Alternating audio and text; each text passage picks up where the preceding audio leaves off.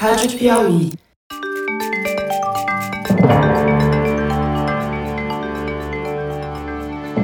Opa, eu sou José Roberto de Toledo e este é o Luz no Fim da Quarentena, uma coprodução da revista Piauí com a Rádio Novelo. Infectamos o canal do Foro de Teresina para discutir pesquisas científicas que ajudam a atravessar o túnel em que a pandemia nos meteu. O sangue de quem se cura de Covid-19 fica repleto de anticorpos contra o coronavírus. Será que extrair o soro do sangue dos curados e injetar nas veias dos pacientes graves pode aumentar sua chance de sobrevivência? Será que esse pode vir a ser um dos tratamentos contra a Covid? Neste episódio, contamos quais foram as conclusões do maior estudo feito até agora com soro de sobreviventes da doença. Ele foi aplicado em mais de 35 mil casos nos Estados Unidos. Rainer explica o que aconteceu.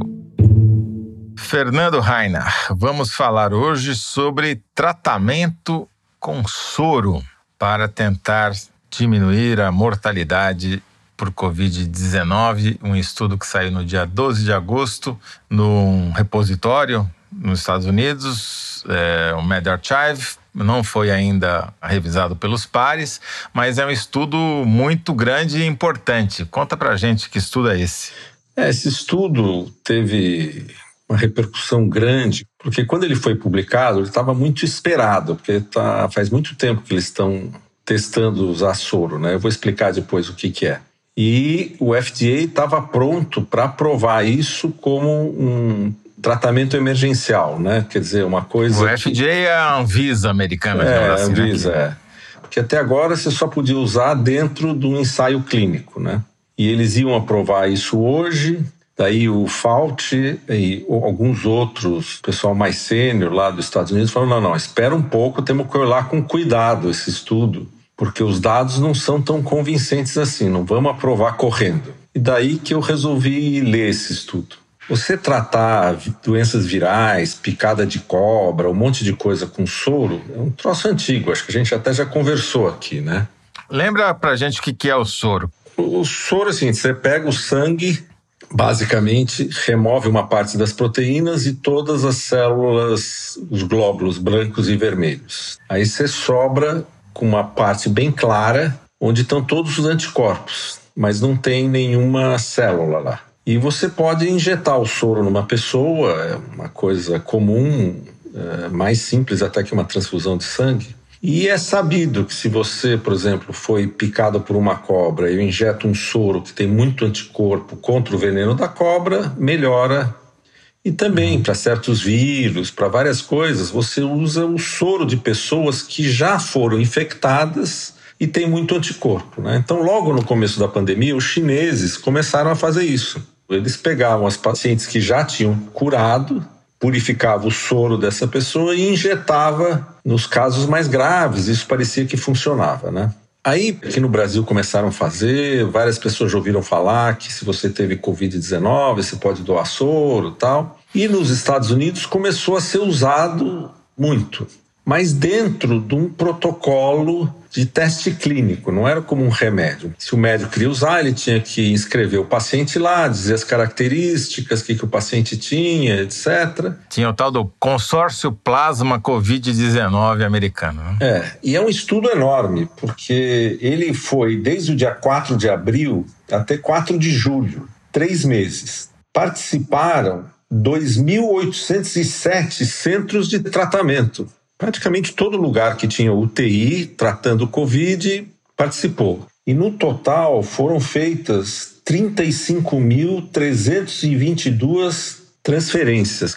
E os pacientes eram graves. Para você ter uma ideia, 52% desses pacientes estavam em UTI e 27% deles estavam entubados. Então é só caso grave mesmo. E aí eles foram coletando esses dados todos. E ele não foi um estudo onde você comparou pessoas que receberam o soro com pessoas que não receberam o soro. Esse estudo só tem pessoas que receberam o soro. Quer dizer, não tem grupo de controle, né? É, exatamente. Então eles puderam fazer duas coisas. Mediram nesse grupo todo, primeiro, quanto de anticorpo tinha o soro que a pessoa recebeu. E classificaram em três grupos: muito anticorpo, médio anticorpo e pouco anticorpo. E também mediram se você estava dando o soro até três dias depois que o cara era internado ou mais de três dias. E a medida se a coisa funcionava ou não é a porcentagem de pessoas que morria sete dias depois ou 30 dias depois. O que eles viram é o seguinte: se você pegar o tempo morte em sete dias, se a pessoa recebeu um soro com pouco anticorpo, 13,9% das pessoas morriam em sete dias. Se ele recebia um soro com mais anticorpo, em vez de 13 ou 11% morriam. Se o soro tinha um monte de anticorpo, 9,8% morria olhando só o gráfico sem olhar intervalo de confiança, aparentemente, quanto mais anticorpos presentes no soro, menor a, taxa de mortalidade dos Exatamente, pacientes. Exatamente, é isso mesmo, mas as taxas de erro, o intervalo de confiança dessas medidas é grande, de tal maneira que eles quase se sobrepõem, mas essa tendência é clara. Uhum. Aí eles falaram: bom, e se eu olhar 30 dias depois? Bom, 30 dias depois, os que receberam soros com pouco anticorpo, 29% morreram. Você vê, não é uma coisa fantástica que você dá o soro não, não e é, abaixa, né? Não, não é a garantia de nada, né? É. Quando você dá um soro com um pouco mais de anticorpo, 27% morreram, baixou 2%. E quando você dava um soro com muito anticorpo, baixava para 24%.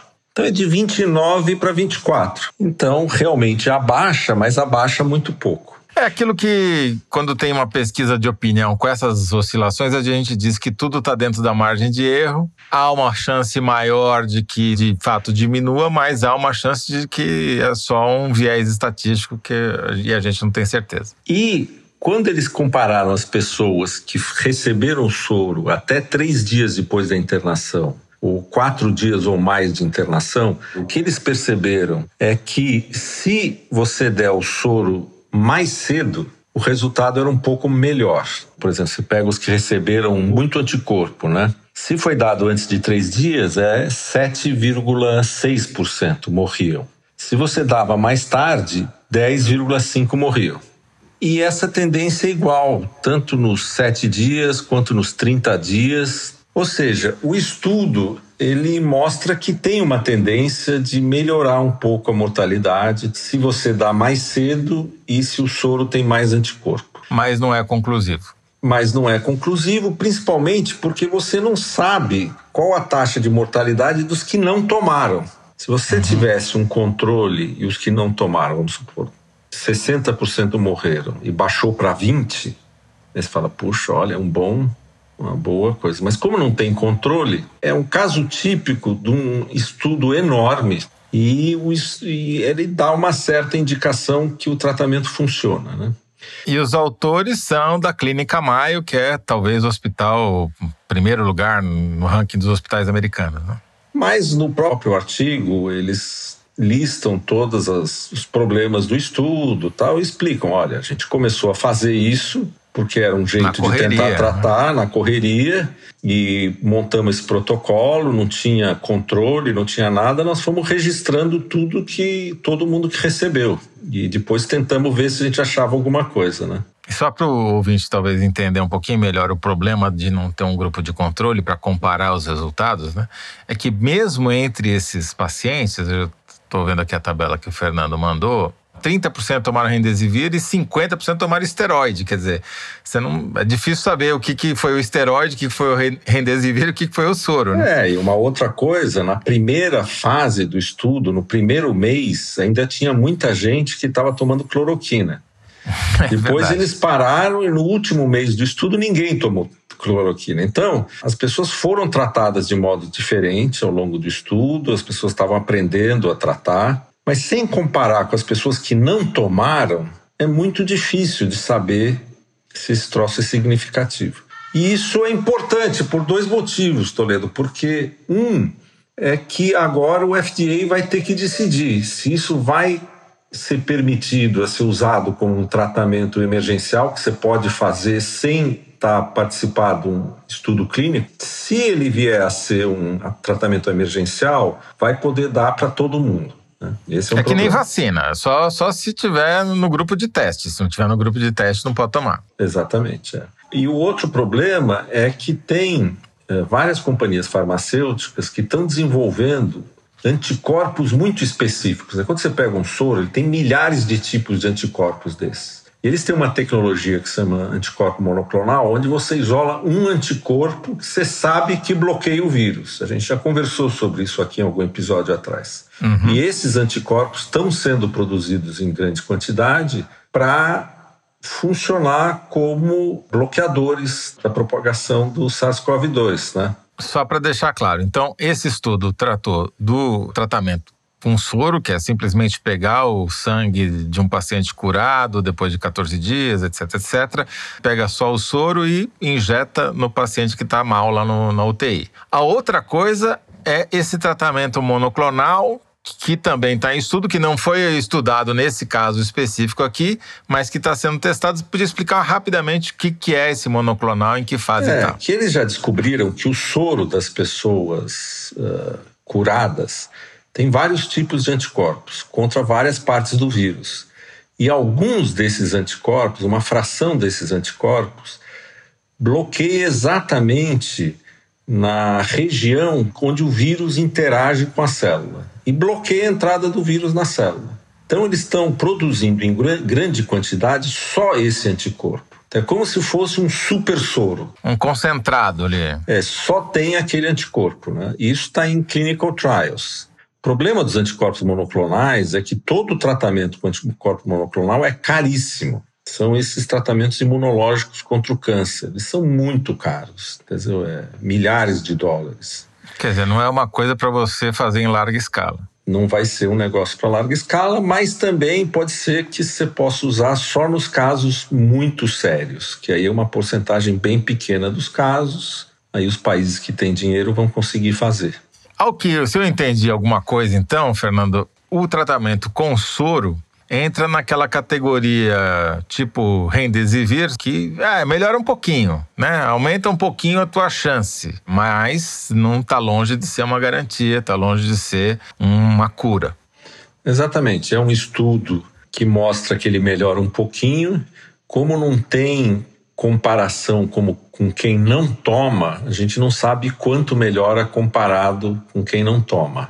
Mas ele mostra que quanto mais cedo você tomar e quanto mais anticorpo tiver, melhor o resultado. Então é gozado, porque você está numa situação estranha. Vamos pegar um caso aqui. O cara tomou cedo com muito anticorpo. Situação ideal. É, o ideal. Só 7% morrem. Vamos supor que as pessoas que não tomaram soro, 15% morrem. Dobrou tua chance. É, dobrou uhum. tua chance. Mas vamos supor que é 7,5 para quem tomou soro e 7,8 para quem não tomou. E a gente, como não tem o controle, não vai conseguir saber qual dos casos a gente está tratando. Então, isso é uma Entendi. coisa interessante, como você tem que desenhar muito bem o estudo antes de começar. E como é difícil desenhar um estudo no começo de uma pandemia, onde os médicos também têm uma atitude correta. Você fala, bom, isso aqui tem cara que vai funcionar. O que eu vou fazer? Vou fazer um estudo, esperar um mês para organizar o estudo enquanto as pessoas morrem? O risco é baixo, pior das hipóteses não funciona, vamos dar para todo mundo. Sem contar o problema ético, né? De você falar, não, esse daqui não vai receber, sabendo que o soro tem poucos efeitos colaterais, né? Diferente de uma vacina, né? Mas como não tinha soro para todo mundo no começo, daria para ter dividido, entendeu? É Entendi. É que eles realmente não conseguiram se organizar e depois foram salvar os dados. É muito comum em médico falar assim: olha, na minha experiência, na minha experiência, essa coisa melhora. Eu, na minha experiência, na minha experiência. Aqui a gente tem, na experiência de 2.807 UTIs, parece que a coisa funciona. Mas tá não, é, não é um estudo bem desenhado, mas também não é culpa deles não ter sido bem desenhado. Sim, é um é problema da. Fazer. É o que deu para fazer. Exatamente. Muito bom, Dr. Fernando Rainer, muito obrigado mais uma vez. Voltamos em breve com mais a nossa lanterninha aqui para ver se a gente ilumina a saída desse túnel. É isso aí, Toledo. Obrigado, um abraço. Um abraço, tchau, tchau. Este foi Fernando Rainer, professor titular de Bioquímica da Universidade de São Paulo e cientista residente do nosso podcast. O link para o estudo citado neste episódio você encontra na página do Luz no Fim da Quarentena, no site da Piauí. é revistapiauí.com.br. O Luz no Fim da Quarentena é uma coprodução da revista Piauí com a Rádio Novelo. A coordenação e edição são da Paula Scarpim, da Evelyn Argenta e do Vitor Hugo Brandalize. Este episódio teve apoio de produção de Clara Rellstab. A identidade sonora é da Mai Romano. Quem finaliza o programa é o João Jabassi. E a coordenação digital é da Kelly Moraes.